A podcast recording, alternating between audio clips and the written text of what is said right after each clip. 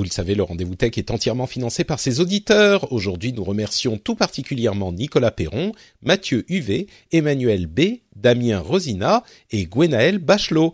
Merci à vous tous et à tous ceux qui choisissent de soutenir le rendez-vous tech parce qu'ils l'apprécient. Bonjour à tous et bienvenue sur le Rendez-vous Tech, l'émission qui explore et qui vous résume de manière compréhensible toute l'actualité tech, internet et gadgets.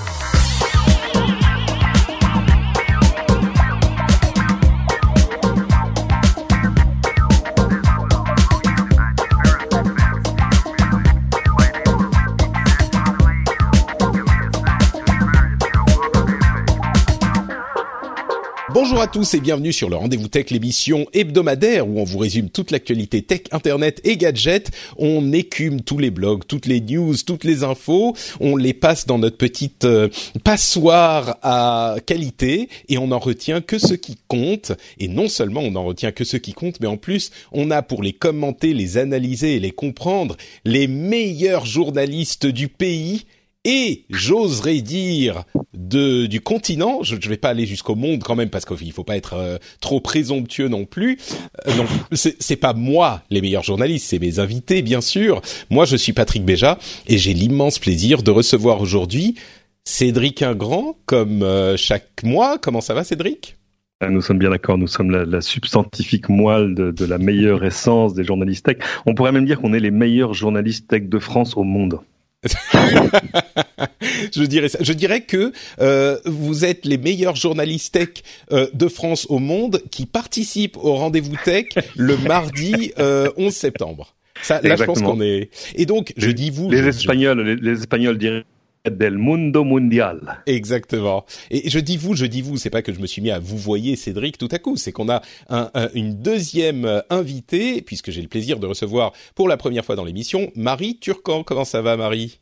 Hello, alors moi je préfère euh, meilleur journaliste tout court du monde. Ah d'accord, ok. Bon. C'est plus bref. c'est vrai qu'il faut faire, il faut faire la dans l'efficace. la fougue de la jeunesse. Ouais, c'est Voilà. ça. Non, mais il faut faire dans l'efficace. Meilleur journaliste du monde, c'est voilà, tu le Bah, mets sur c'est une carte de ça rentre mieux sur mon sur ma bio Twitter. C'est ça.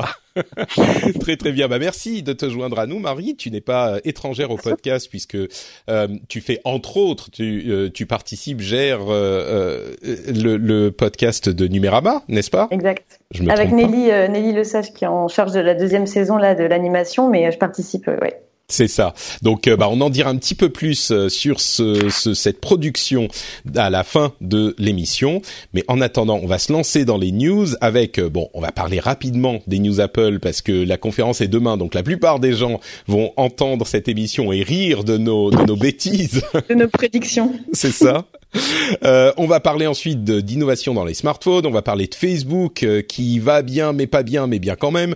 De euh, d'idées intéressantes qu'avancent les gouvernements et d'idées moins intéressantes peut-être. Et puis plein d'autres petites choses en plus de tout ça.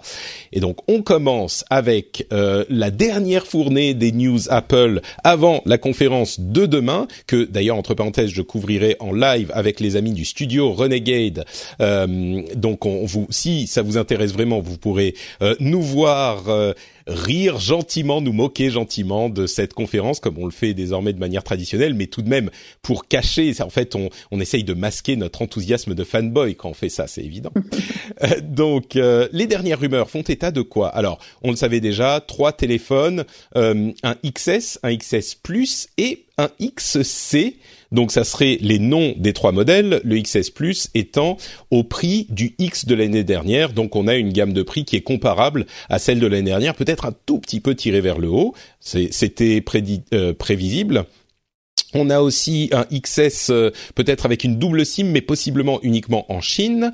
Euh, la montre euh, Series 4, euh, la montre Series 4, euh, série 4, qui serait comme prévu un petit peu plus grande avec la même taille de de, de boîtier à peu près, donc une résolution un petit peu accrue. Quoi d'autre, quoi d'autre?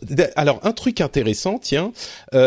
Ming Chi Ming Chi Kuo, euh, le l'analyste très fameux. célèbre, euh, voilà, qui, Mhm. qui fait toutes les news et les rumeurs Apple, souvent en ayant raison, mais pas toujours, prédit. Oui, parce qu'il faut un- expliquer, lui, il a, il a les doigts dans la prise de tous les fournisseurs d'Apple, en gros. C'est ça. Et d'ailleurs, il, il leur met déjà des notes euh, en disant voilà les fournisseurs qui vont sortir gagnants des nou- sorties, ceux qui vont sortir perdants, les autres. Donc il est quand même, voilà, il y a des fois il se trompe comme tout le monde, mais dans l'ensemble il s'en sort pas mal. Ah, c'est quand même de loin le plus fiable. et donc ce qu'il annonce, la news intéressante, c'est un iPad Pro avec une prise, une prise USB-C plutôt que Lightning, ce qui voudrait dire, alléluia, ce qui pourrait annoncer l'arrivée de l'USB-C sur la gamme des appareils euh, euh. Alors, je sais pas si vous avez vu, euh, il y, a, y, a, pas très longtemps, il y a quelques heures, on, a, on parle maintenant d'un iPhone XR également. Ah, ah on, a, on a, une nouvelle lettre qui vient de, c'est Bloomberg qui a, qui a, sorti ça, donc il y a quelques heures.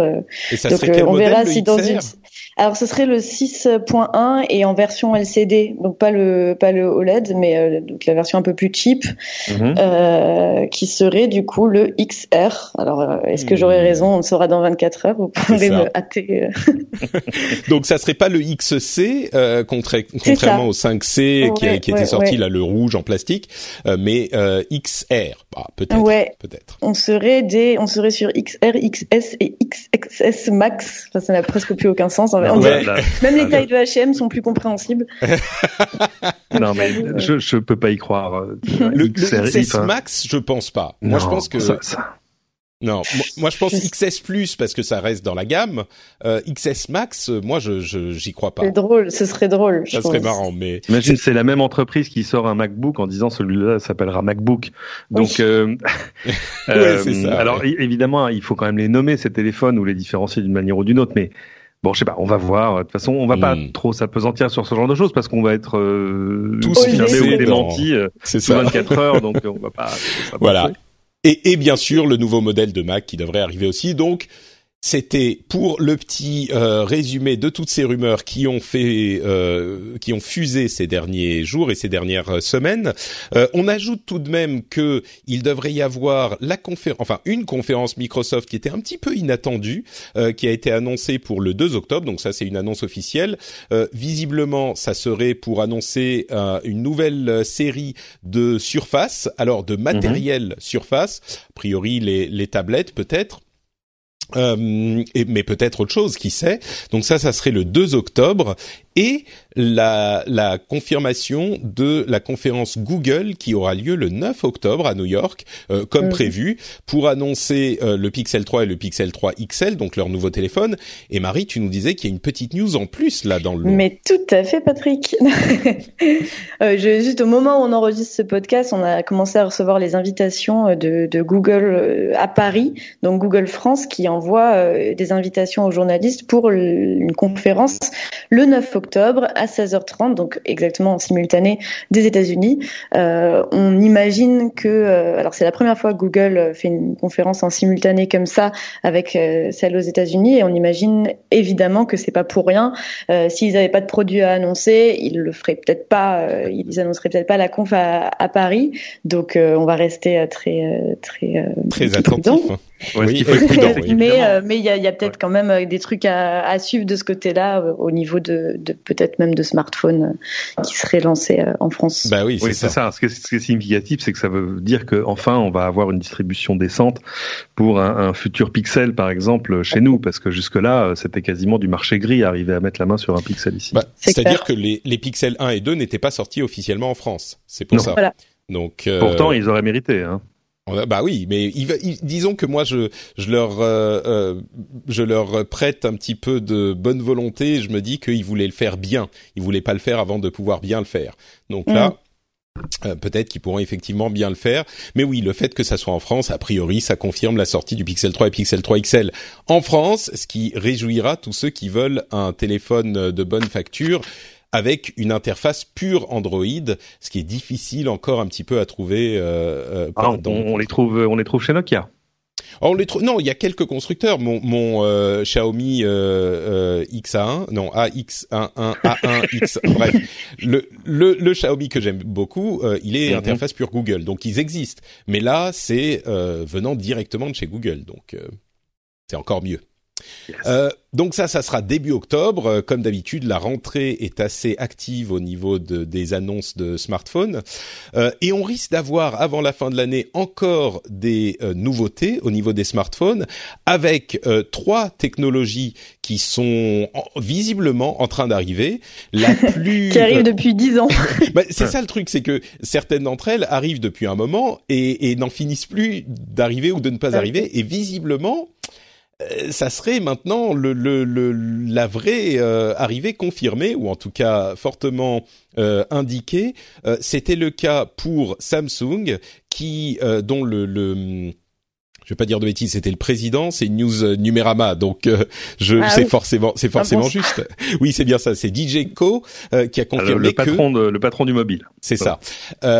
Euh, qui, qui, qui, a confirmé que c'était entre guillemets le moment de tenir ses promesses à propos des téléphones pliables.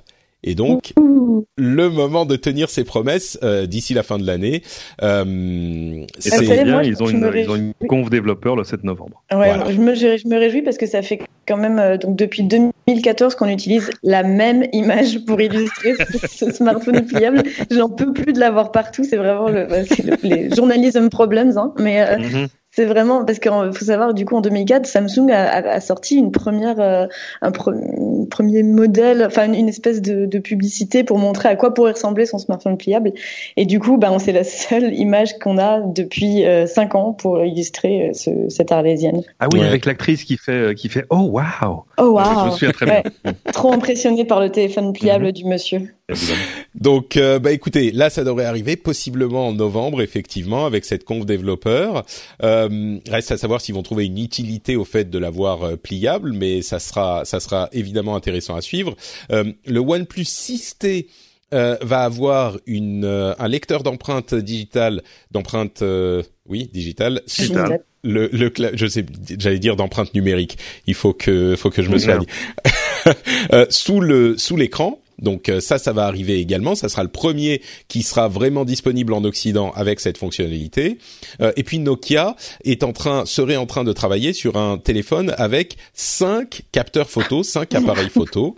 Euh, alors, je vous entends ricaner. Pourquoi pas non, moi. Non, pourquoi pas Non, mais euh, formidable. Moi, je, je, vote pour. Après tout, le, le P20 Pro que j'ai devant moi en a bien trois et euh, j'ai je me suis pas moqué longtemps. Euh, mais ça peut avoir plein d'intérêt sur euh, le grand angle, avoir un objectif, un capteur qui fait que du noir et blanc pour aller rechercher un peu plus de d'infos de, dans l'image, de contraste, etc. Donc non, non, très bien. Après, mais euh... toutes, toutes, les innovations, on a du mal à se projeter sur des, des devices qu'on a euh, sous, sous, sous, la main et que à partir quand on voit là, là l'image du prototype, c'est un espèce de, de, de, pentagone avec qui, fait, qui forme oui. avec plein de petits euh, ronds.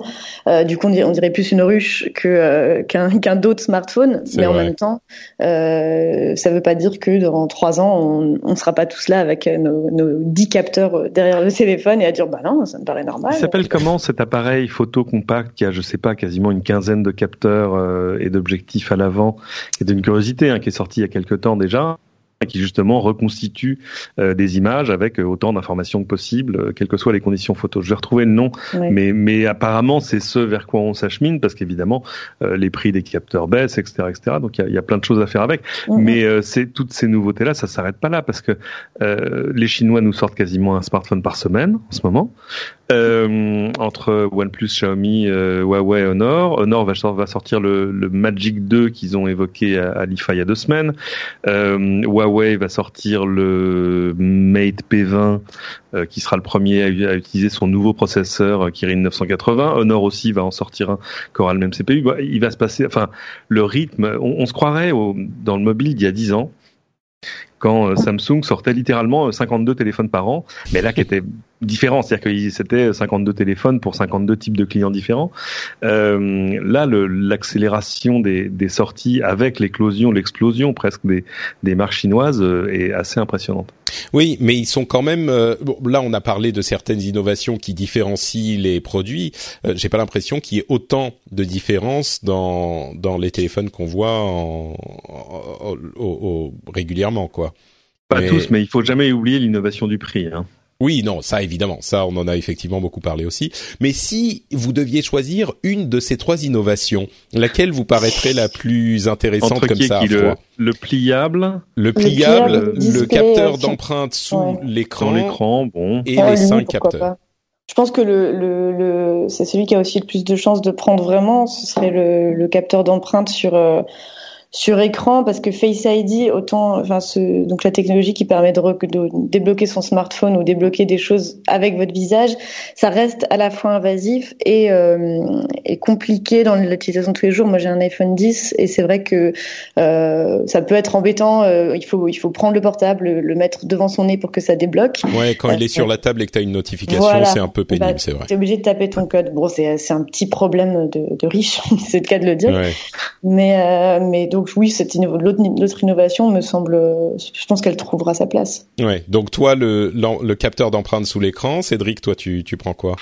Je sais pas. Il y a, y a, plein de smartphones chinois qui font les deux, c'est-à-dire qui font de la reconnaissance faciale et le et du et un, un, lecteur d'empreinte sur en face avant, tu vois, sur le bouton Home. Donc ça, j'ai plus envie de voir ce qu'on va enfin faire avec un smartphone pliable. Là, mmh. Et puis les, les cinq capteurs photo là aussi, tu vois. Ah ça, mais du coup tu prends tout, euh, Cédric. C'est ben, je veux les, mais je veux tout. Euh, je veux un smartphone pliable avec cinq capteurs photo. Débrouillez-vous. ouais, moi je dirais effectivement avoir un capteur d'empreinte en plus du du capteur Face ID parce que c'est pratique aussi, mais avoir les deux ça pourrait être pas mal. Ou alors ouais. améliorer le Face ID pour qu'il ait une sorte de fisheye. Euh, dans le dans le l'appareil le, le, et qui puisse ouais. le capter ah oui. même quand il est posé. Ça, ça serait ouais. idéal, mais c'est ça pose des problèmes avec le le, le faisceau euh, infrarouge pour capter le visage, etc. Ouais, L'illuminateur infrarouge va pas illuminer à, à, 180 degrés, quoi. C'est ça, oui. Euh, le mine de rien, le téléphone avec plein de capteurs, euh, tout ce ouais. qui peut améliorer la, cap la, la, qualité des photos, moi je suis pour. Ça peut être ridicule, comme vous le disiez, euh, ça peut paraître ridicule d'avoir plusieurs capteurs, mais si ça améliore effectivement la qualité des photos, bah pourquoi pas, moi mmh. je prends. Hein. Oui, Donc, moi, euh... moi c'est c'est ce qui m'a fait changer. J'ai, tu vois, c'est ce qui m'a fait repasser d'iPhone à, à, Android. Hein. C'est mmh. c'est les trois capteurs. C'est pas les trois capteurs du P20 Pro, c'est les photos. Oui, bien sûr, bien sûr. Où tout à coup, euh, j'ai dit, j'ai dit, il y a pas photo, sans jeu de mots, et, et voilà. Donc moi, j'attends beaucoup. La... Non, mais j'attends beaucoup la keynote de demain pour voir si, voilà, si si je reviens à la maison. Ah, euh... tu, tu, penses qu'on va vers vers plus de capteurs? Non, je pense pas qu'on va vers plus de ouais. capteurs, mais par contre, peut-être des, des choses sur la, des sur la une qualité, qualité d'image, tu veux dire? Oui, parce que quand même, ils savent que c'est un terrain sur lequel il faut absolument se battre. Mm. Euh, parce que c'est la première chose quasiment qu'on fait avec son smartphone en dehors de, de consulter des infos. Donc euh, ouais, les cinq capteurs photo de Nokia, je vais regarder ça de près parce qu'en plus il y a ce côté euh, pure Android qui est quand même euh, voilà. Et puis Nokia depuis deux ans fait quand même des, des smartphones vraiment vraiment réussis. Quoi. Mm. Est-ce que vous avez entendu parler de cette histoire de de Huawei qui s'est fait prendre la main dans le sac? Ouais, ouais, ils auraient, euh, ils auraient euh, menti sur leur euh, leur performance encore lors des tests. Ouais, encore plus ah, que ça, ils, ont, ont ils, ont révisé pour l'examen, quoi. Mais ils ont un téléphone euh, qui, quand on fait des tests, passe en mode performance, c'est-à-dire ah, qui, test. qui truque, qui truque les les les performances de l'appareil pour avoir de meilleurs scores. Euh, et, bon, ça c'est déjà arrivé par le passé, euh, pas forcément chez Huawei, mais chez des concurrents. Mais ce qui est marrant, c'est que quand ils se sont fait prendre la main dans le sac, ce qu'a dit Huawei, c'est pas oui, on est désolé, on a, on fait ça, ouais, euh, mais c'est juste pour machin. Ils ont dit ouais, ils ont dit mais euh, monsieur, les autres le font aussi. J'ai trouvé ça assez audacieux comme défense. Euh, je pense l'utiliser euh, la prochaine fois que je me fais, euh, je sais pas, je me fais prendre une, euh, je me prends une amende parce que je me suis mal euh, garé. J'allais dire la prochaine fois que je fraude au, je fraude au fisc ou que je fais un excès de vitesse, mais ça je le fais jamais, ni l'un ni l'autre. Donc euh, il eh ne reste que parfois peut-être l'amende sans pour le, le parking non, dépassement de parking. C'est assez caractéristique de, c'est quand même une défense qu'on entend pas mal dans la tech et on va on va peut-être en parler après de, de Facebook, mais rien que pour pour bannir une certaine personne ou bannir un certain compte, on voit que les, les géants de la tech attendent ce que va faire le voisin avant de, euh, de, de, de bannir un compte. On, je parlerai d'Alex Jones et d'Infowars, donc un compte euh, qui propage des, des, de la oui. propagande d'extrême droite. Euh, qui, et pendant longtemps, il n'a pas été battu. Jones, oui. ouais. Il y a eu beaucoup de conspirationnisme également. Il y a, et, et pendant longtemps, euh, ils, ont, ils ont refusé de bannir sa page en disant bah, regardez sur Twitter, regardez sur, euh, sur YouTube. Eux, ils le font pas, donc pourquoi nous on le ferait. Et c'est mm. c'est tout un truc de, c'est assez euh, caractéristique au final du monde de la tech en général de dire bon, franchement, pourquoi est-ce qu'on le ferait? Pourquoi on serait les premiers à le faire alors que d'autres le font? Alors ouais, bah tiens, passons. Euh, je voulais en parler plus tard, mais parlons rapidement de, de, Infowars du coup, puisque tu évoques le, le sujet. Euh, c'est vrai que euh, on, en avait déjà. Enfin, euh, Guillaume et ses invités euh, pendant que j'étais en vacances l'avaient évoqué il y a quelques semaines.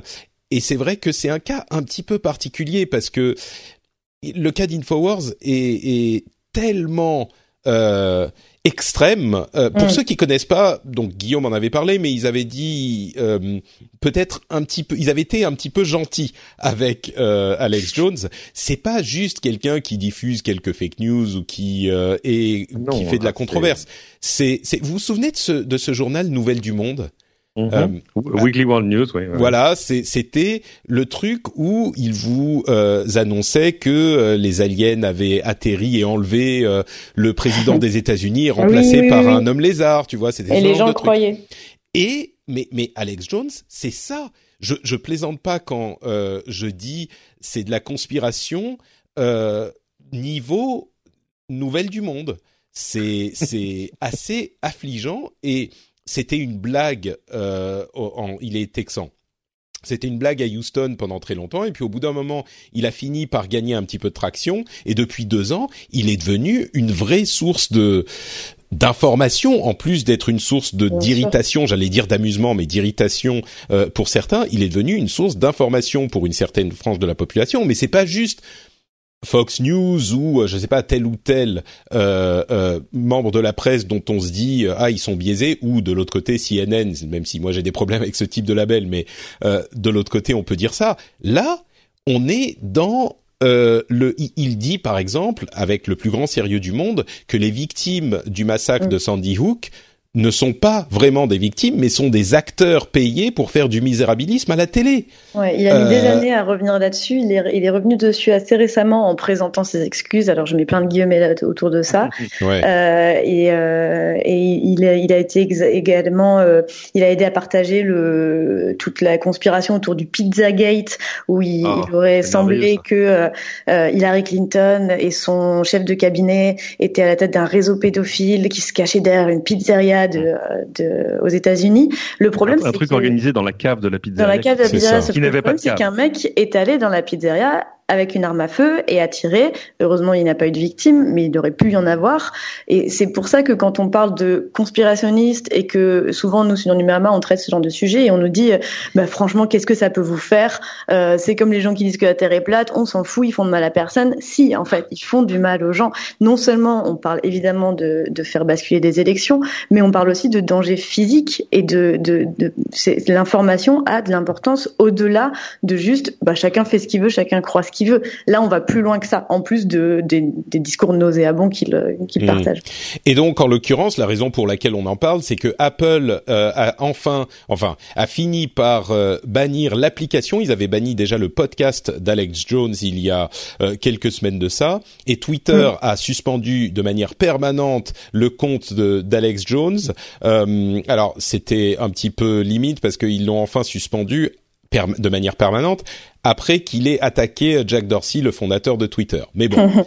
euh, oui, et puis ils ont, ils ont eu un discours. Euh, ah, c'est toujours la même chose. On n'ose pas euh, l'interdire sur le fond, donc on va l'interdire sur un ou deux messages en disant bon bah là il a posté un message que nous trouvons problématique vis-à-vis de nos conditions d'utilisation. En fait, c'est toujours essayer de garder un espèce de discours de, de fausse neutralité pour pour pour calmer les défenseurs de cette pseudo neutralité de la tech qui n'existe plus. Euh, et en même temps, bah, ils sont obligés d'y aller parce que les autres, ils sont allés aussi. Donc, il y a tout ce... Bah, c'est vrai qu'il y a eu un mouvement de foule euh, pour dans les bannissements, spécifiquement ah d'Alex Jones.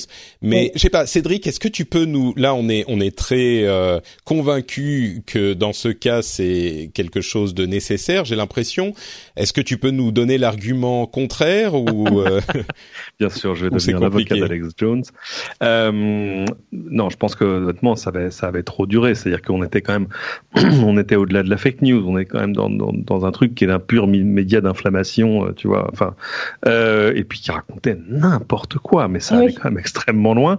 Ouais, mais dire des bêtises, c'est pas un crime. dire des choses qui sont oui, si tu dis bonjour, je suis le Gorafi, oui, bien sûr. Non, mm. là, là, Alex Jones, lui, il, était quand même euh, sérieux comme une crise cardiaque, quoi, dans l'ensemble. Euh, ce qui est à peu près tout ce qu'on lui souhaite. Mais, mais euh, le, le, problème des plateformes là-dessus, c'est que euh, il faut jamais oublier que, que, tu vois, Facebook a quoi, un employé pour euh, pour combien? Pour 100 000 utilisateurs, à peu de choses près. Donc, rentrer dans des dans des jugements euh, spécifiques et, euh, et subjectifs, hein, c'est c'est le contraire de ce qu'ils ont envie de faire. Eux, à l'idéal, les machines les machines parlent aux machines. 1500 personnes signalent un contenu, on le banne automatiquement, etc., etc. Donc, rentrer dans des jugements de valeur sur alors oui non ce qu'il dit c'est pas vrai mais est-ce que non ça c'est c'est un truc qui est absolument détestable pour eux parce qu'en termes de, de, modèle économique c'est en gros ça leur pourrit la vie. Facebook a dit nous on va on avait 10 000 personnes qui faisaient du de la modération on va en avoir 20 000 mais ça tu vois c'est presque une goutte dans l'océan de, de, de, bêtises que les gens partagent.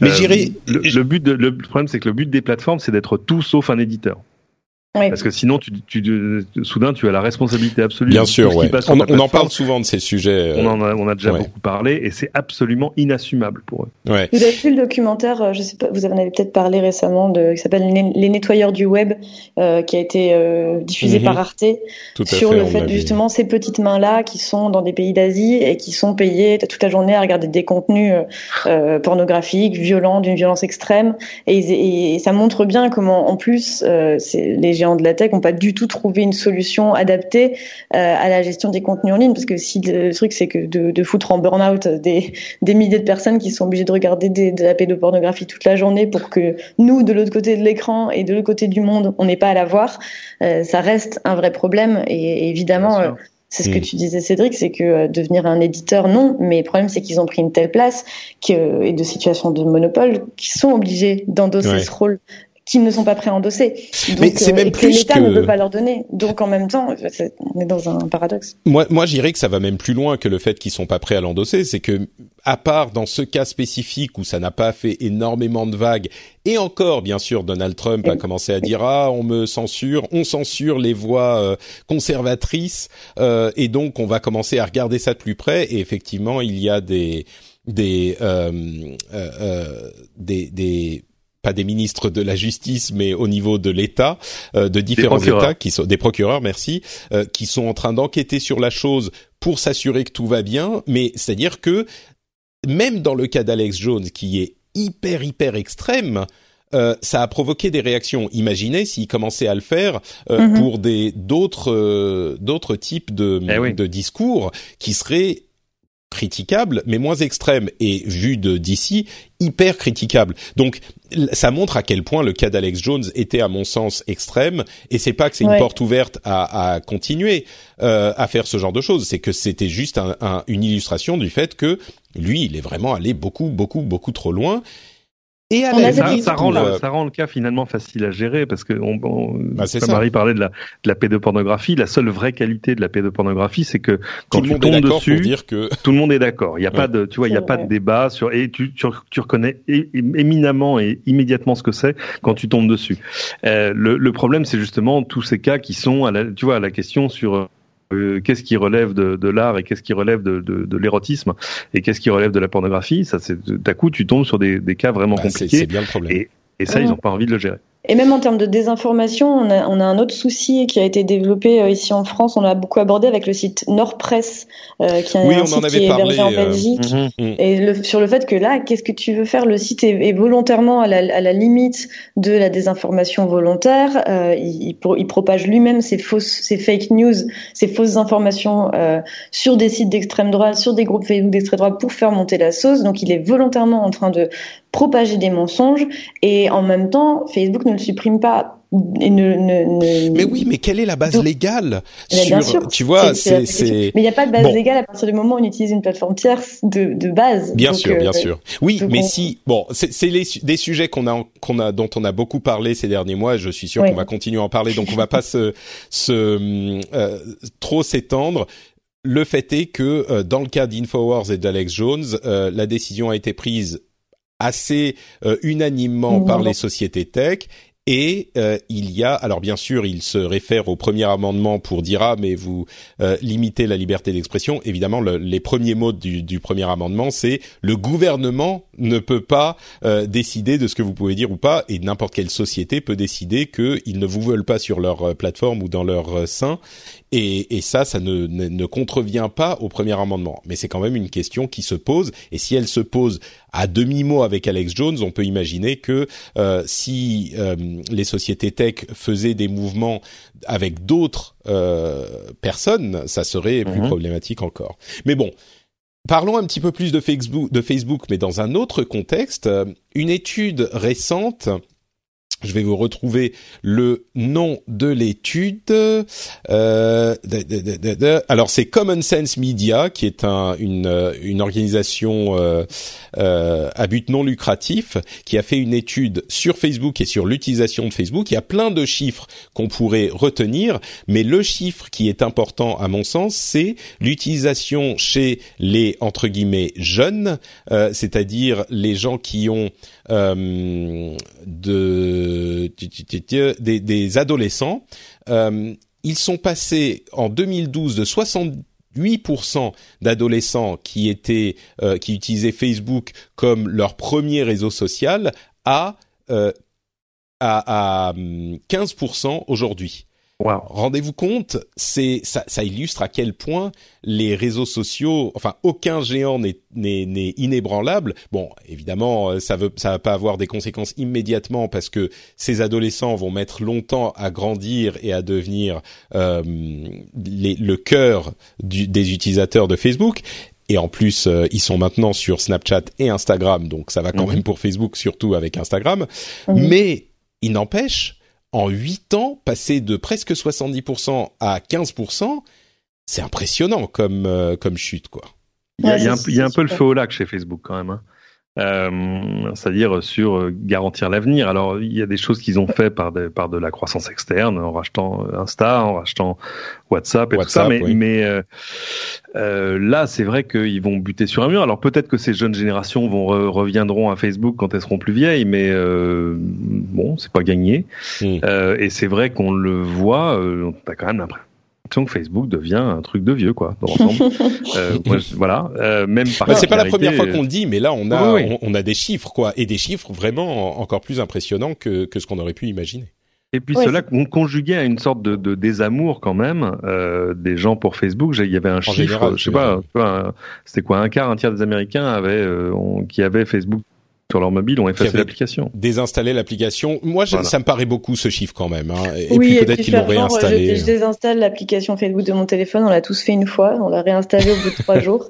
Non, moi je l'ai vraiment désinstallé il y a. mais parce que toi tu es exceptionnel. Ça dépend de votre utilisation. En fait, c'est vrai que je pense qu'on peut s'en passer rapidement. Après, quand tu fais un, des, des, des, des, engagements associatifs, par exemple, il y a beaucoup, beaucoup, beaucoup de groupes Facebook, euh, de notifications Facebook. C'est une manière, euh, ça devient un forum en fait. Et mais tu peux, tu peux y aller par la web app. Hein. Tu peux y aller par ton navigateur. Oui, l'immense avantage de pas te, te, tu vas te noyer sous les notifications toute la journée. Quoi. Ce qui est assez drôle, c'est qu'on dit souvent que Facebook, euh, du coup, se réussit quand même à grappiller des, des parts de marché de, des, des, personnes jeunes en ayant racheté Instagram parce qu'on a l'impression, et je me mets dedans, que Snapchat euh, n'arrivera jamais à dépasser Instagram. Et en fait, je pense qu'il faut vraiment quand même avoir une avoir conscience qu'on est juste un peu vieux, même qui dit ça, que euh, on n'est pas sur Snapchat, mais ça veut pas. Et justement, c'est parce que nous, on n'est plus, on n'est pas sur Snapchat que les personnes encore plus jeunes y sont.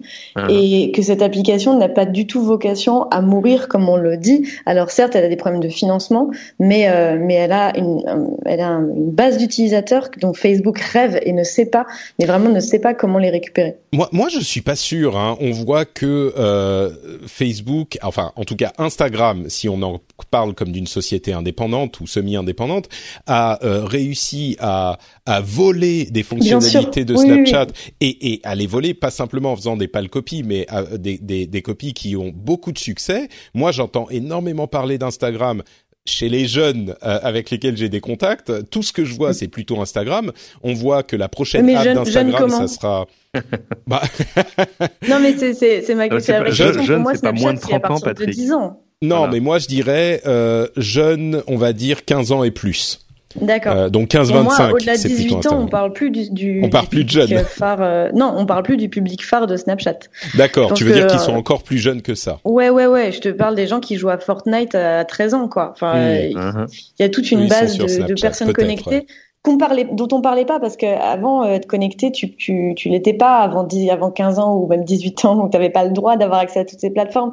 Aujourd'hui, les enfants ont des iPads, Ouais, ils ont 10, des 12, 10, téléphones. 11 ans, c'est parti, quoi. Tout le monde est sur ses jeux, tout, tout le monde est connecté, donc il faut, euh, je, pense qu'il faut plus Ouais. s'intéresser quand même à ces, à ce public-là, C'est parce sûr. que il a pas de pouvoir d'achat, mais il est quand même là, il est quand même très présent. Oui, et puis il grandit, et puis il finit par avoir un pouvoir d'achat. Moi, j'ai l'impression que Snapchat, quand même, n'a pas réussi à convertir au-delà euh, de ce de son public, alors que euh, Instagram a, croi- a cru, Oui. a croissu euh, de manière invraisemblable. Euh, je, dis, je le disais, la prochaine app, ça va être une app de shopping pour Instagram, donc ça c'est intéressant aussi, des, des moyens de se diversifier. En fait, c'est ça, j'ai l'impression. Instagram a su croître et devenir euh, euh, intéressant sur, pour différents types d'activités, alors que Snapchat, on voit le prochain truc qu'ils sont en train de faire, c'est un redesign de leurs euh, spectacles, là, les lunettes ridicules qui ont fait un four total, et les Hmm. nouvelles sont encore plus moches euh, oh que les non, je suis anciennes. pas d'accord. Oh, elles sont, elles sont hyper classiques, elles n'ont aucune personnalité. Ah, Déjà, les anciennes, je les trouvais pas jolies, mais euh, Ah, les, les anciennes avaient beaucoup de personnalité, disons. ça. Les, les- là, l'objectif, c'est d'essayer de les vendre à des personnes un peu ré- réticentes. euh, à l'idée qu'on voit personne que ne va, c'est- personne ne va acheter ça euh, comme des lunettes normales. Enfin, je, je, elles sont, elles ont, ça a l'air, euh, voilà à quoi elles ressemblent. Elles ressemblent à des lunettes euh, 3D pas chères que tu as dans les cinémas, tu sais, et que tu dois, euh, que tu peux même jeter euh, à la fin, que t'es pas obligé de remettre dans le. elle, elles coûte un peu plus cher. Elle coûte Un un peu. plus cher, évidemment.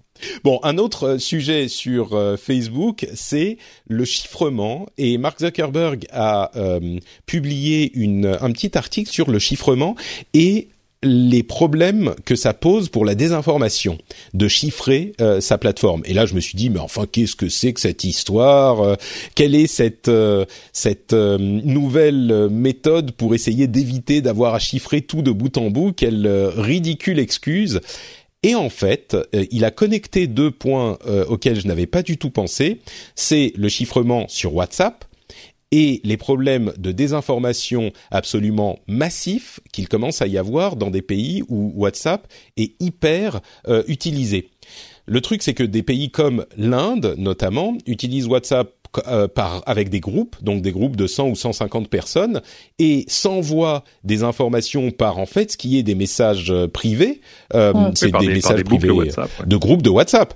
Mm. Et le fait de, alors évidemment, ça concerne pas tout à fait Facebook, encore que ça pourrait éventuellement s'appliquer à terme, mais le fait de chiffrer de bout en bout les messageries privées euh, de WhatsApp, enfin les messages de WhatsApp, euh, de manière absolue, ce qui est, ce qui serait possible techniquement, euh, ferait que tous ces groupes de discussion deviennent complètement impénétrables et donc la désinformation serait euh, impossible à enrayer.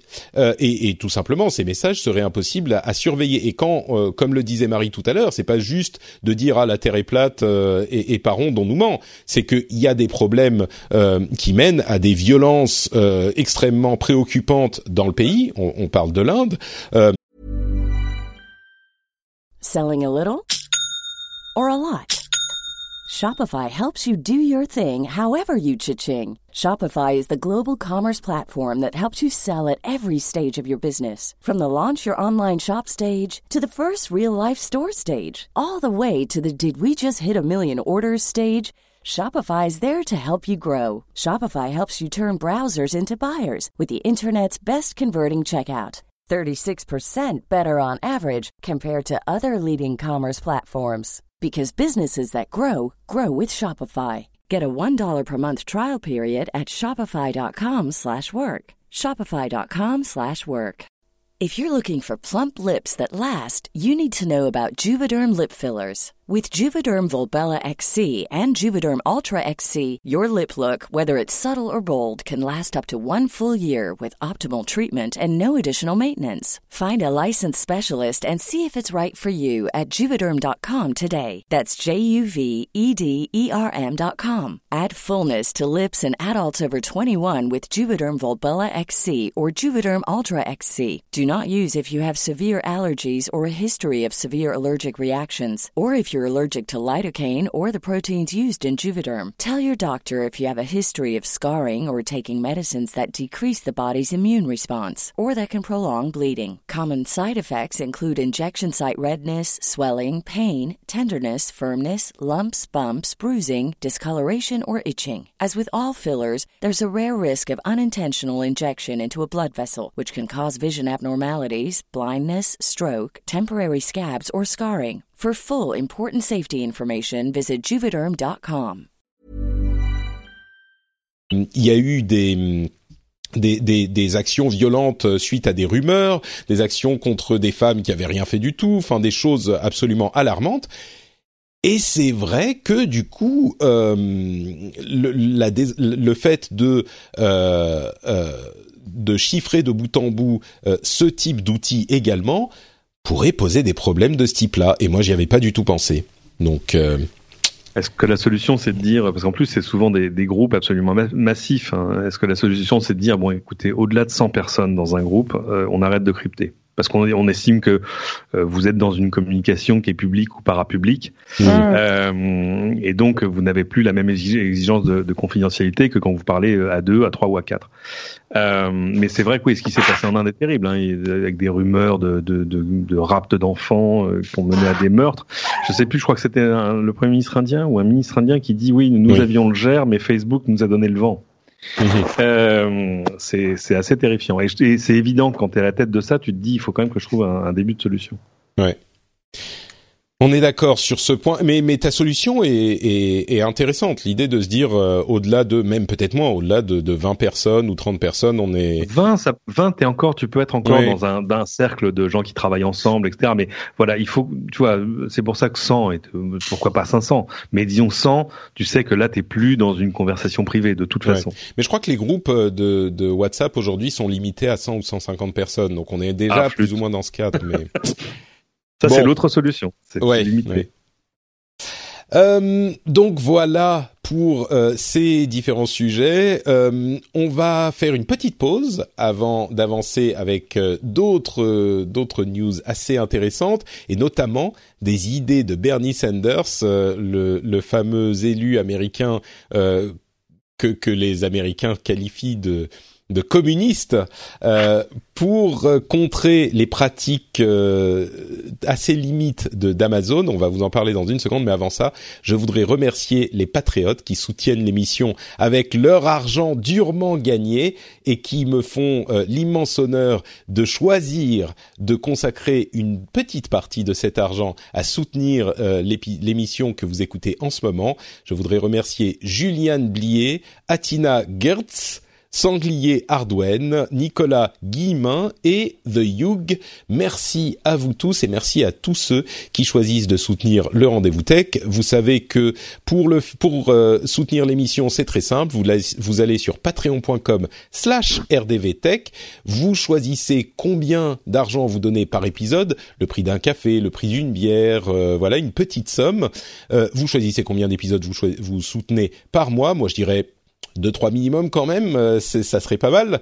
Et euh, vous pouvez vous arrêter absolument quand vous voulez. À la fin de chaque mois, euh, le nombre d'épisodes publiés est décompté, vous êtes débité et vous avez l'immense plaisir d'avoir participé à la production de cette émission. La prochaine fois que vous l'écouterez, vous vous direz eh ben oui, c'est aussi moi qui l'ai fait et je pense que c'est un sentiment qui est quand même assez valorisant quand on apprécie euh, la production, quand on apprécie l'émission le, et quand on l'écoute depuis quelques mois, quelques années. Euh, je sais sans que oublier, sans oublier l'accès à des contenus exclusifs, Patrick. Oui, bien sûr, évidemment, évidemment. Euh, mais je sais que moi, euh, je contribue à certaines euh, émissions, à des podcasts, à des chaînes YouTube, et je me dis, j'ai l'impression de faire quelque chose de bien quoi avec euh, avec cet argent.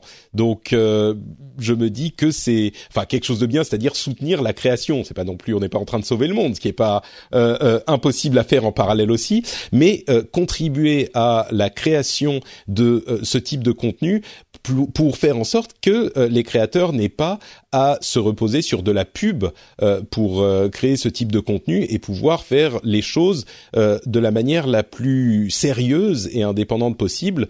Même ceux qui euh, se reposent sur de la pub ont besoin aussi de cet autre pied, je pense, euh, quand on, on, on, est plus petit qu'une certaine taille, pour euh, rester, pour garder l'équilibre. Donc c'est important, faites-le pour le rendez-vous tech, c'est ma suggestion, mais aussi peut-être pour d'autres créateurs que vous appréciez. Bon, parlons donc de Bernie Sanders et de son idée pour le Stop Bad Employers by Zeroing Out Subsidies, qui est, bien trouvé, hein. Stop Bezos Act. C'est hyper malin quand même, oui, on est d'accord. Euh, alors, qu'est-ce que ça veut dire? En plus, le pire, c'est que il doit y avoir un interne qui s'est creusé les méninges pendant des heures pour trouver cet acronyme, qui en plus a du sens parce que by zero zeroing out subsidies, ce qu'il veut faire, c'est une loi qu'il propose, c'est euh, d'imposer aux grandes sociétés de devoir payer une taxe qui est équivalente au euh, montant de subvention ou d'aide que reçoivent ces employés parce que les employés en question euh, ont des euh, revenus trop faibles.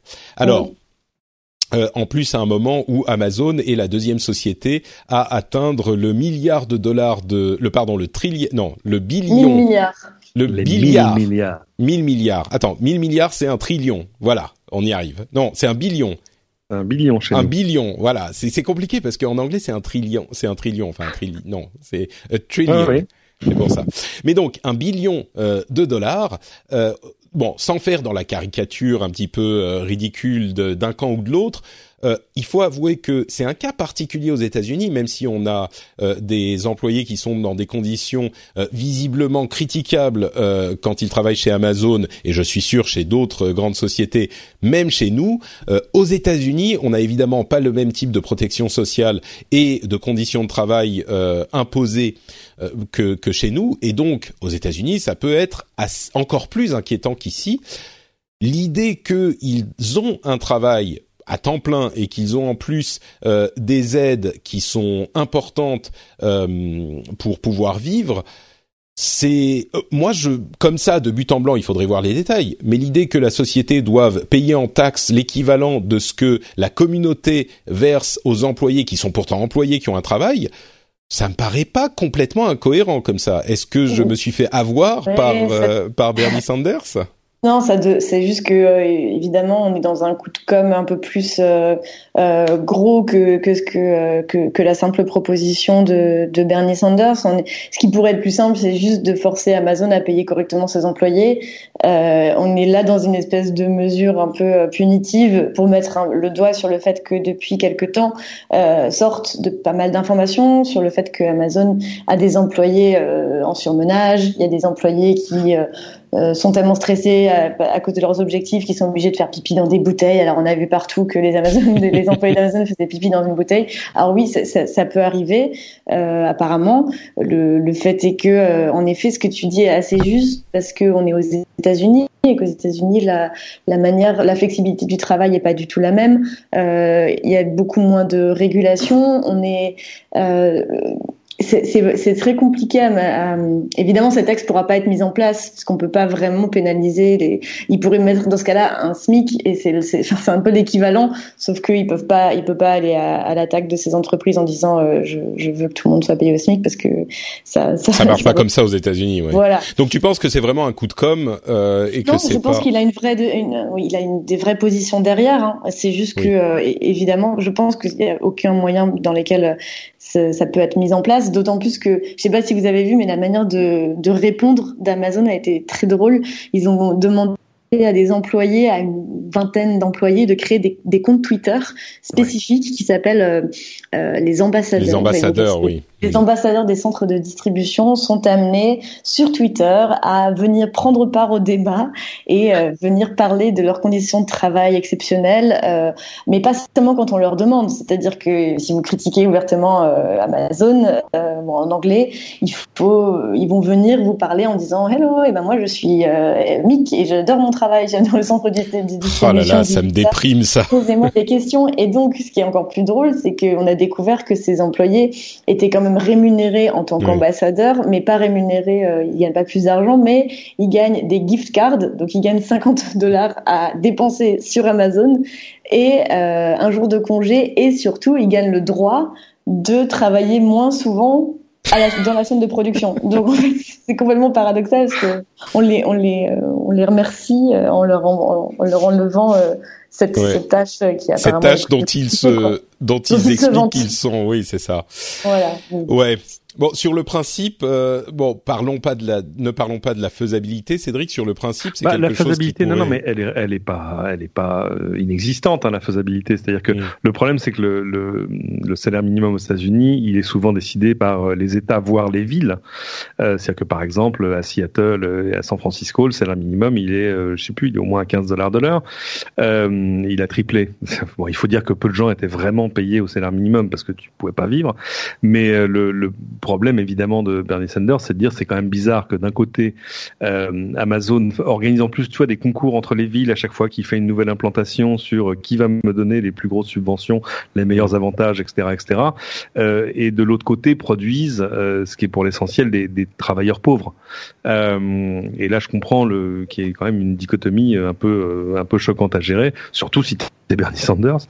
Euh, mais euh, si, si, les solutions, elles, elles, existent, mais elles sont pas forcément dans les mains de Bernie Sanders. Mais le, ce que préconise Sanders, euh, c'est pour ça que là-bas on l'appelle un communiste et chez nous ce serait un, tu vois, une sorte de, comment dire, un centriste. quoi. Un, un, un, un, socio, un sociodémocrate. Voilà. Oui, c'est ça. ça existe chez nous.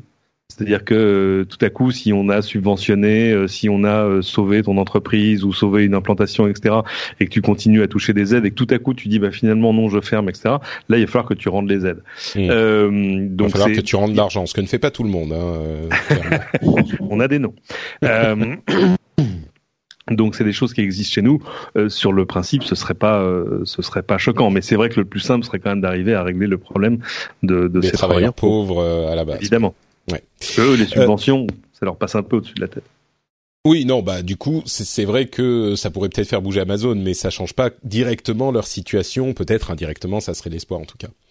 Euh, bon, quelques news euh, euh, supplémentaires dans le domaine des gouvernements. Euh, le président Trump qui veut implémenter des euh, des taxes à l'entrée du matériel, à l'importation du matériel chinois, face aux fabricants de la tech comme Apple qui ont dit que bah, ça ferait augmenter les prix, a dit que s'ils n'étaient pas contents, bah, ils avaient qu'à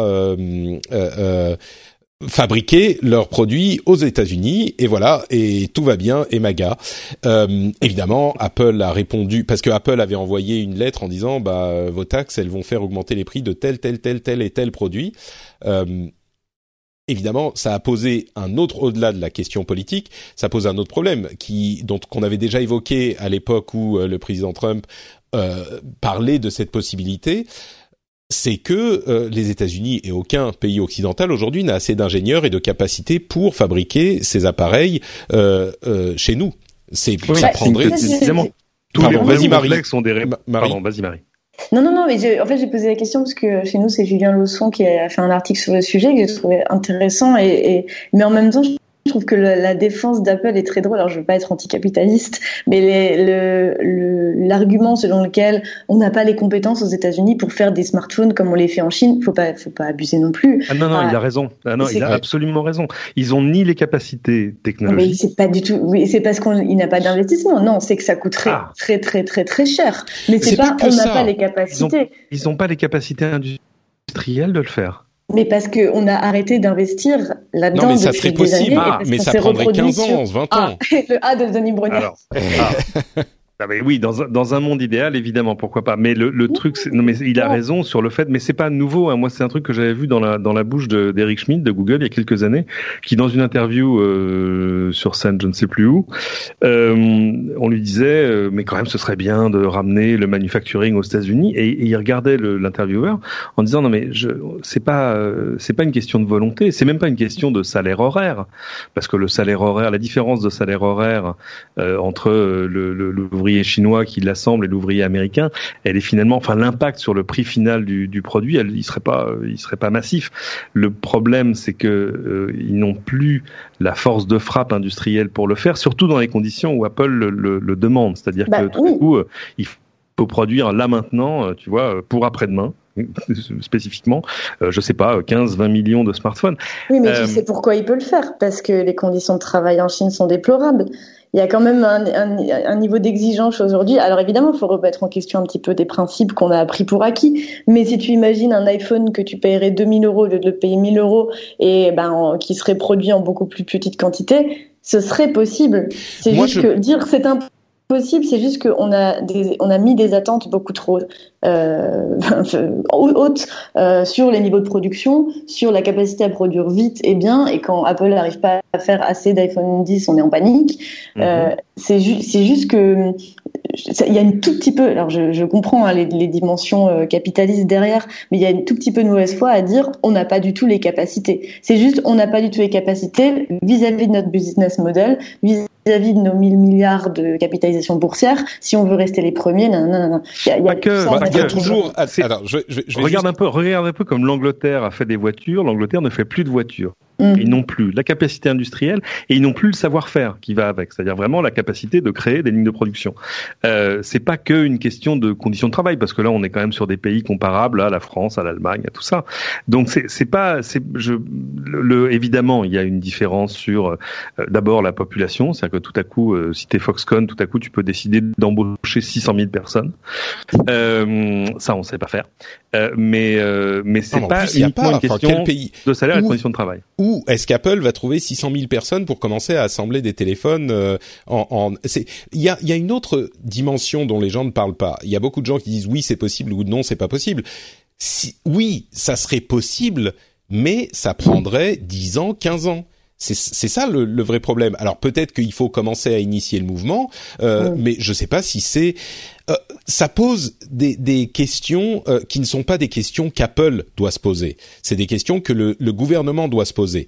Et les gouvernements, le, problème qu'il y a aux États-Unis aujourd'hui, c'est que euh, il, met la, charrue avant les bœufs. C'est pas en mettant des taxes sur les importations euh, de produits chinois qui va résoudre le problème. c'est le, problème, ça serait un investissement dans l'éducation, un investissement dans l'infrastructure.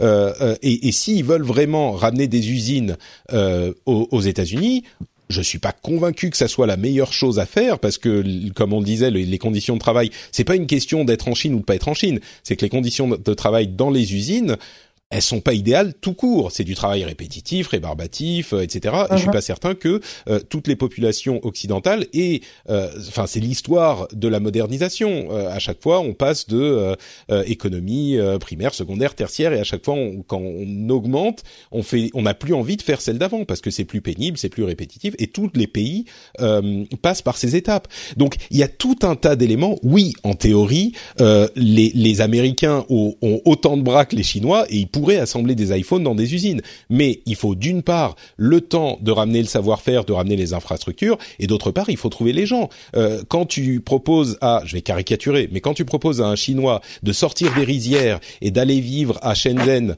euh, en, en, assemblant des iPhones, et eh ben pour lui c'est intéressant. Par contre, si tu proposes à un Américain de sortir de son, euh, j'en sais rien moi, de son Walmart où il euh, il pose des, des, des caisses de bouffe ou alors il est à la caisse et d'aller passer passer 8 euh, heures et de faire les 3-8 dans l'usine de d'Apple, je suis pas convaincu qu'il y aurait 600 000 personnes qui vont accepter d'y aller.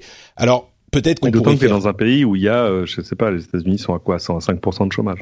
Oui, c'est ça. Alors ensuite, il y a les travailleurs pauvres, etc. Mais ah tout ça pour dire que euh, d'une part, je crois que les gens qui disent non, c'est pas possible de le faire du tout, bon, peut-être qu'on exagère un petit peu, mais de l'autre côté, les gens qui disent ah c'est un mensonge, c'est juste pour protéger les profits, il n'y a pas que ça non plus. Et, la vérité est comme toujours au milieu. Et je crois que euh, même si on considérait que c'est possible, c'est techniquement possible, mais il y a ce problème de temps et ah, bien sûr, Bien sûr, C'est pour ça que je, je, je mesurais ça. C'est techniquement possible. Évidemment, on a, on a conscience des. Mais en fait, c'est. Mais qui va vouloir aller travailler dans des, dans, dans, des, dans des usines Apple aux États-Unis ou en France Ce qu'on s'empêche, c'est que aujourd'hui, on s'empêche certaines réflexions sous prétexte que le monde comme il est aujourd'hui ne doit pas être repensé. Et c'est, ça ne veut pas dire que je parle de mon point de vue, mais, euh, mais c'est, une manière de euh, de dire, ben, en fait, il y a des aujourd'hui, il y a des mouvements un peu plus euh, écologiques, un peu plus sociaux, qui cherchent à remettre en cause même les principes fondamentaux du capitalisme, qui font qu'on a ces smartphones, qui font qu'on a cette technologie qui nous fait plaisir et qui nous sert tous les jours. Euh, et donc le, le, le, fait que Trump qui débarque là-dedans, qui n'y connaît rien, qui n'a jamais réfléchi de sa vie et qui sort un argument sorti de son chapeau en disant bah voilà vous avez qu'à revenir aux États-Unis, évidemment que c'est pas possible, mais euh, je trouve que ça pousse quand même, euh, ça, ça, met, ça, ça permet d'ouvrir des discussions un peu différentes quoi. Ouais. Bon, c'est sûr que il y aurait des discussions à avoir sur le, les, les, les, corrections à apporter au capitalisme, mais ça serait peut-être des discussions un petit peu plus larges que, que celles qu'on a dans cette émission. Euh, tu, tu, voulais dire un truc Je peux te laisser la, la conclusion du sujet, euh, Cédric, et puis on va avancer. Non, on pourrait imaginer que Apple euh, produise par exemple ses Mac aux États-Unis, parce que ça, il y a encore, euh, voilà, t'as encore euh, la capacité industrielle de le faire. sur les téléphones, oui, ce serait une telle remise en question. Et puis, pour une question de quantité, en fait je te rejoins sur le fait que c'est aussi une question d'époque pour pour les pays. Moi, je me souviens d'un magnifique podcast de NPR qui racontait l'histoire du t-shirt, en gros, et qui t'explique que, euh, enfin, tu vois, regarde que ce qui s'est passé entre euh, le Japon, la Corée et la Chine. Mm. Euh, il y a 40 ans, Made in Japan, ça voulait dire de mauvaise qualité. et puis c'est devenu autre chose, et puis c'est devenu innovant, et puis c'est passé à la Corée, et aujourd'hui les Chinois sont en train de faire aux Coréens ce que les Coréens avaient fait aux Japonais. Bref, c'est une c'est une question d'époque dans ton développement euh, industriel. La Chine euh, est en train, elle, de faire migrer euh, des millions et des millions de gens de l'agriculture vers vers l'industrie, tout en ouvrant des services, etc. donc c'est, je pense que c'est une question de moment, et, on peut déplorer le fait que les grandes nations, nous, les États-Unis, etc., perdent des emplois manufacturés. Mais mais je pense que c'est une question d'époque. Donc de fait, évidemment, c'est quelque chose qu'on peut remettre en question, mais ça veut dire qu'il faut tout remettre en question. oui, ce qui, n'est pas forcément possible non plus. Euh, ouais. Euh, bon, je vais vous donner le choix entre différents sujets. Euh, vous connaissez le compte Twitter de, de, de la Suède, at Sweden, qui a été distribué à un euh, habitant, un, une personne suédoise, un citoyen suédois par semaine depuis sept ans. Euh, il y a une mobilisation contre le droit, de, le, le, le, les lois euh, sur le droit d'auteur dont on avait déjà parlé, qui vont être votées au Parlement demain. Ce fameux article 11 et article ces fameux articles 11 et article 13. Euh, Netflix et Amazon et Apple, etc. vont être obligés d'intégrer 30% de séries européennes euh, à leur catalogue possiblement, alors Netflix le fait déjà plus ou moins, donc ça aura pas forcément mhm. énormément de conséquences, mais il n'y a pas de raison qu'il soit un autre régime que euh, les diffuseurs euh, qui diffusent sur d'autres supports. Euh, on a une plateforme en ligne pour signaler les violences sexuelles et les violences sexistes qui a été promise par le gouvernement. On ne sait pas trop bien comment, quoi, mais bon, c'est vrai que c'est parfois difficile de les signaler par les biais traditionnels, donc peut-être qu'une plateforme en ligne pourrait être intéressante. Euh, le, gouvernement envisage également une loi qui pourrait euh, réguler les réseaux sociaux pour contrer l'addiction aux réseaux sociaux. Là, c'est beaucoup plus nébuleux. Et je vous avoue que je suis ah un peu plus euh, inquiet, pas inquiet, mais préoccupé, curieux. Euh, et puis le reste, bon, la CNIL s'intéresse à la biométrie au travail. Il y a le pass culture euh, qui est en train d'être implémenté. Parmi tous ces sujets, est-ce qu'il y en a un que, que vous voulez discuter? Ah bah apparemment que vous êtes euh, fan d'addiction aux réseaux sociaux. Donc... on, on va déjà peut-être un petit peu parler, mais. Euh... Ouais, là je c'est sorti dans. Moi, c'est quoi le oui, Alors c'est sorti dans une, une interview de Mounir Majoubi euh, sur RTL il y a un ou deux jours, et je je pense pas que c'était ce qu'il était venu raconter à l'origine. Je pense qu'il a répondu un peu au déboté et hum, il faut qu'on m'explique les contours de, de l'idée. Enfin, l'idée, c'est de dire on pourrait légiférer sur l'addiction au smartphone. Oui. Euh, et, autant et le problème, généralement, c'est euh, Mounir le jeu des mille erreurs. Très, Je le trouve très juste et très euh, euh, dans la, la comment dire, dans il connaît ces sujets.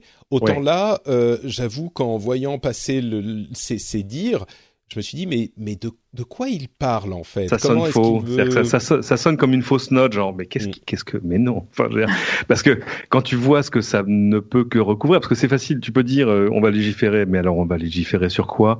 On va demander aux plateformes euh, de ne pas te servir plus de X heures par jour. C'est très bien, mais l'addiction au smartphone, c'est pas juste au travers d'une plateforme. Donc il faut que tu vas légiférer sur le temps cumulatif. Enfin, euh, et puis l'objectivité des plateformes, je vois pas en quelle mesure. Euh, déjà, déjà qu'on a du mal à en parler maintenant.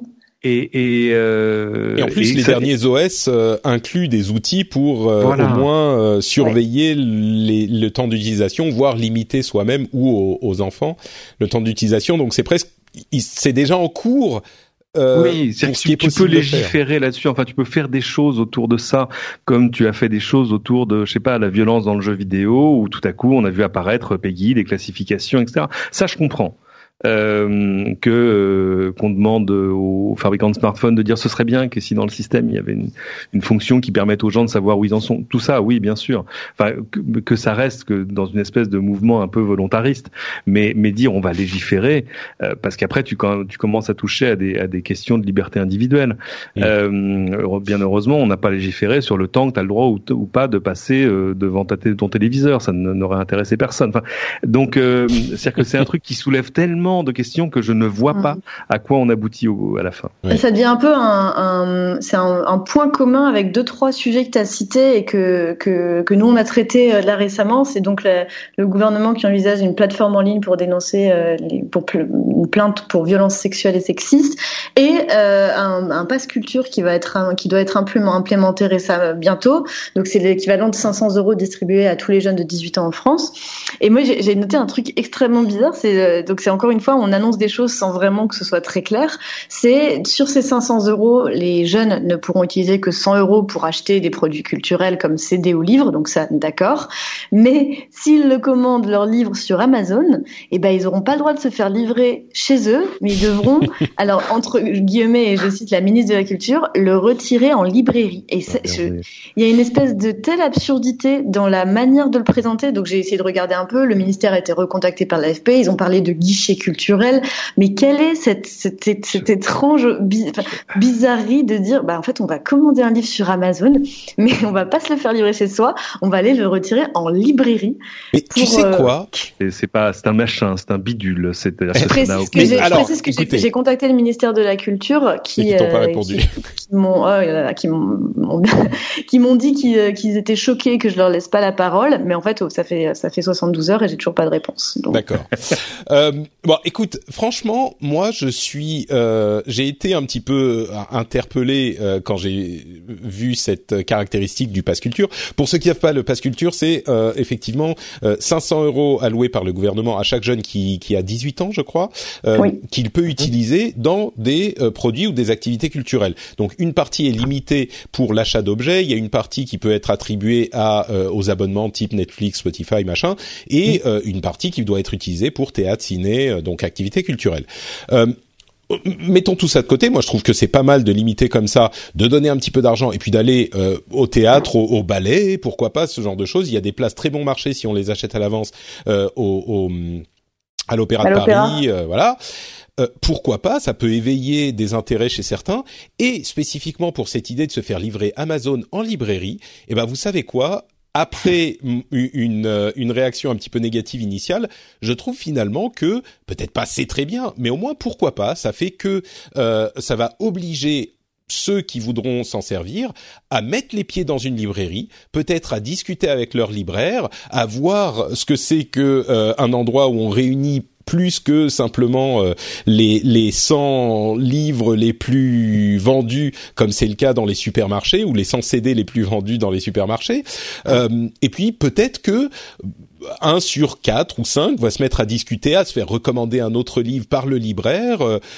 Euh, moi, je me dis, mais pourquoi pas? Qu'est-ce que ça change finalement de se faire livrer chez soi où on n'aura aucun contact avec cette culture qu'on essaye de, de, montrer aux jeunes et le fait de se faire livrer dans une librairie? Et les bah, gens le contact euh, sera à la lecture de, du livre de base. Je comprends, hein, j'ai entendu mm. aussi et je suis aussi revenu sur mon indignation de base euh, un petit peu euh, épidermique, mais, mais, mais ça reste une manière d'essayer de réguler un acteur. Enfin, c'est toujours la même chose. On essaie de, de prendre en compte les nouveaux usages, mais pas vraiment les prendre en compte. Donc, moi, je commence sur Amazon pour être livré chez moi. Sinon, je vais dans une librairie. Non, mais on peut. Il y a une, espèce de paradoxe. On peut. On, dit, je commande chez Amazon pour être livré chez moi, mais là, c'est le pass culture qui t'attribue de l'argent euh, et, tu peux l'acheter, l'utiliser chez Amazon, mais tu peux aussi l'acheter sur une en librairie. C'est juste que si tu l'utilises chez Amazon. Mais non, mais c'est un moyen. Écoute, c'est de l'argent que te donne l'État. Pourquoi faire rentrer Pourquoi faire rentrer Amazon dans cette histoire Voilà, c'est ça. Non, mais oui, pourquoi faire rentrer Amazon dans cette histoire? C'est euh, l'idée, c'est que tu vas les retirer en peut-être qu'il faudrait dire on ne peut que les, les dépenser en librairie. Mais non, mais à ce moment-là, disons, disons on va faire une plateforme sur laquelle les gens pourront aller, pourront aller dépenser une partie de leur passe culture sur des bouquins et on les fera livrer dans la librairie la plus proche.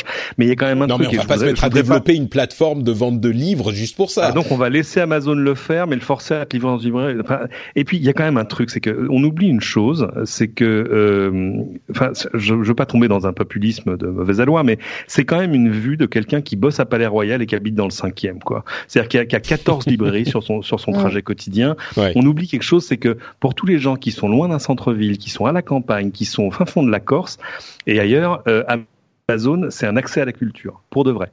Et, dans des conditions qui sont quand même finalement pas mal. En plus, on a régulé le prix du livre depuis 81, hein, ça fait 37 ans. Donc il euh, y a pas, y a pas, tu peux jamais faire plus de 5% de, de, promo. Donc c'est bon, on, c'est pas ça qui a tué les libraires. De ce qui tue les libraires évidemment, c'est la praticité et puis le fait que tout à coup, si t'as plus 30 bornes à faire pour aller dans une bonne librairie, eh ben, tu vas commander en ligne. Donc, euh, donc c'est intéressant de dire, euh, ce serait l'occasion d'aider un peu le business des libraires et puis d'ouvrir un peu l'esprit de, de, jeunes lecteurs qui vont probablement découvrir d'autres choses. Mais il faut pas casser le jouet pour autant, quoi. Hmm. Bon, d'accord. Tu, tu me, vous me ramenez tous les deux un petit peu de mon, donc je, du coup, je sais plus quoi penser. Bravo, mais toi, qui, toi qui habites dans la dans la dernière des Pampas, ouais, en Finlande, en Finlande, euh, tu devrais comprendre ça. Elle est où ta librairie C'est vrai, c'est vrai, c'est vrai. J'admets. Ok, très bien. Bon, tu m'as convaincu. Donc les, les, les vues germanopratines du, du ministère de la Culture, à un moment, il y en a assez, quoi. Bon, je voulais euh, parler aussi de d'IBM qui développe son propre assistant euh, personnel intelligent avec de l'intelligence artificielle. Décidément, tout le monde commence à avoir le sien. C'est limite euh, si vous n'allez pas avoir dans quelque temps l'intelligence artificielle du, du rendez-vous tech, ça serait genre euh, dis Patrick, quelle heure est-il? Ça serait pas mal ça. Il faudrait que je, je pense à, à, développer un truc comme ça. On va faire un. Patrick, quel bruit fait quel bruit fait un tigre? Raoult Ah non non, ça c'est pas un tigre. c'est le truc le plus populaire dans ma maison chez moi. Hein. C'est vrai. Bah, tous les bruits euh, d'animaux, t'as pas essayé, ça se voit. Non, non, bah il est pas, il parle pas encore le petit, mais je suis sûr que ça va arriver.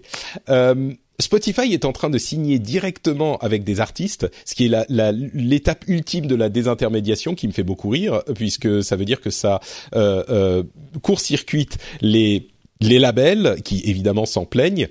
Et euh, le dernier truc dont je voulais parler c'est ces ces chaussures à design euh, connecté.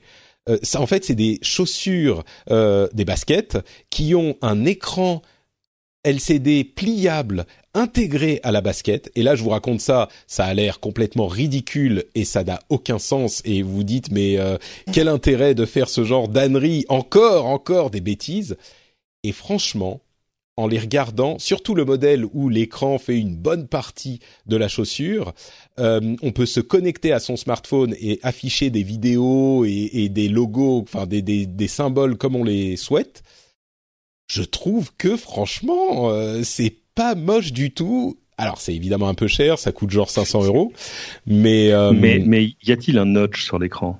Eh bien oui, figure-toi que oui, il y a un ah. design particulier et l'écran euh, fait pas toute la chaussure, il peut faire euh, soit une partie du côté, soit revenir également sur l'arrière. mais franchement, dites-moi que c'est pas c'est pas quand même marrant ce, ce, ce petit design là. Et en plus, ah oui, entre parenthèses, vous dites ah encore des chaussures à recharger, machin. Non, non, non, c'est malin parce que ça se recharge par euh, le mouvement. Donc vous Ah. n'avez pas besoin de recharger votre batterie de chaussures. Alors, je pense que le moi de, de, d'il y a 20 ans aurait adoré ce, ce modèle de chaussures comme elle adorait à l'époque les semelles euh, qui s'illuminent Qui quand on marche. clignotent. Qui clignote, hein, mon Mes dieu. favorites. Mais euh, non, j'avoue, j'avoue, je trouve ça d'une laideur euh, non à mais couper le souffle. un peu d'imagination, Marie. Tu mets Oui, pas des trucs qui bougent Je- tout le temps. Tu mets un petit mouvement subtil avec euh, juste un peu de, de, de, tu sais, juste le logo, mais le reste en blanc, de manière à ce que ça se fonde dans la Mhm. chaussure, la chaussure qui est blanche, tu vois, Non, pour pas tu y mets, tu mets direct ton adresse Twitter. Enfin, c'est- Ah oui, ça, ça, à la limite, au moins une bonne carte de visite pour les salons, Voilà. ça c'est utile. Une Nickel. carte de visite sur laquelle on met, euh, qu'est-ce qu'on a dit, meilleur journaliste du monde, Mhm. c'est C'est ça, ça. Et le logo Numérama en gros, pour faire un peu Bien sûr. Oh, franchement. Je vous trouve rabat-joie sur le coup. Euh, L'idée est quand même euh, hyper sympa, moi, je trouve. C'est la version adulte des, des baskets qui clignotent. C'est ça, ouais. Ça. Moi Mhm. qui, Ça va être très cher. moi qui étais, euh, qui était euh, euh, éminemment contre les PC gamers avec les LED rouges qui clignotent partout. Maintenant, j'en ai une ou deux. Euh, J'ai l'impression que Uh-huh. c'est un petit peu le même cheminement intellectuel où je régresse vers euh, les, les baskets qui, Vers qui toujours clignotent plus de lumière. Mais parce que moi, j'étais trop, je suis trop vieux. J'avais pas les, ba- les baskets qui clignotent quand on marche quand j'étais Ouais. petit. Et Donc, du coup, euh, t'étais deg, mais c'est ta c'est revanche. ça. Ouais, exactement. Bon, je, je verrai peut-être que il faudra pour le travail que je les achète pour tester, mais pour le C'est travail, tu vois, pour pour en dire ce que j'en pense aux auditeurs. Bon, peut-être pas. On va peut-être pas pousser le bouchon, le bouchon jusque là. Euh, bon, bah merci à tous les deux d'avoir participé à cet épisode fort intéressant comme d'habitude. Merci beaucoup. Avant de se quitter, est-ce que vous voulez nous dire où on peut vous retrouver sur Internet? Euh, Bah, commençons par toi, Marie. Euh, moi, je suis rédac chef adjointe de numérama.com, qui est le site euh, de référence sur le- la vie numérique et la technologie. Donc, euh, lisez-moi ici et lisez-moi sur Twitter. Parfait, on aura le lien Twitter dans les notes de l'émission. Euh, Cédric, euh, quid Euh, de toi? Cédric sur Twitter. euh, vous pouvez retrouver des choses que je fais à la télé euh, sur LCI si vous vous levez tôt le matin, euh, particulièrement le jeudi et le samedi maintenant d'ailleurs, moins tôt, euh, 7h, 7h52. Ah, mais c'est bien mieux. Euh, C'est un, un horaire totalement chrétien. et sinon, euh, at Cédric sur Twitter. Magnifique. Euh, Pour ma part, c'est Note Patrick sur Twitter, Facebook et Instagram. Vous pouvez y trouver des photos euh, de mon bébé qui est adorable. Euh, franchement, il commence à Tu ramper. mets des photos de ton bébé sur Instagram Oui, oui, oui, ça, ça m'arrive, ça m'arrive. Mais juste les bonnes, juste les, les très bien, pas Ah énormément. euh, mais en fait, là, il a appris à euh, ramper. Et je, je fais un jeu très marrant. Je construis une petite tour avec des jouets à un côté de la de la pièce, et il rampe comme un petit lézard. euh, vous savez, comme les geckos là. Il est les, les Mhm. mains euh, très agiles euh, jusqu'au truc. Il le casse. Je le reconstruis de l'autre côté. Il se retourne, fait ah, et puis il commence à avancer vers l'autre. C'est magnifique. Euh, et en plus, c'est le, évidemment le, le bébé le plus mignon du monde. Vous, vous, vous le savez puisque vous avez vu les photos. Donc, notre Patrick, Twitter, Facebook, Instagram. Euh, vous pouvez également retrouver cette émission sur euh, FrenchSpin.fr et vous abonner au rendez-vous jeu si vous aimez les jeux vidéo. Euh, c'est une émission où on couvre l'actualité du jeu vidéo toutes les deux semaines et Dieu sait qu'il y a de l'actualité en ce moment. C'est la rentrée, il y a beaucoup de sorties. Donc, cherchez immédiatement sur votre smartphone et votre app de podcast rendez-vous jeu et vous pouvez vous abonner pour avoir toutes les infos utiles euh, là-dessus aussi. Et bien sûr, si vous appréciez l'émission, euh, pensez à Patreon, patreon.com slash rdvtech pour soutenir cette émission que vous appréciez, qui vous fait rire, qui vous informe, euh, qui vous permet de, euh, vous, de, de savoir de quoi vous parlez sur la tech quand vous êtes avec des collègues ou des amis, euh, collègues et amis d'ailleurs, auxquels vous dites invariablement comment tu n'écoutes pas le rendez-vous tech, mais quelle honte Et vous leur attrapez le smartphone et vous les abonnez au rendez-vous tech sur la rap de smartphone. Je sais que vous le faites et je vous en félicite. Merci à tous de nous avoir suivis. On vous donne rendez-vous dans une semaine. Alors là, pour le coup, avec les vraies annonces d'Apple et ce qu'on en pensera. À très très vite. Ciao à tous.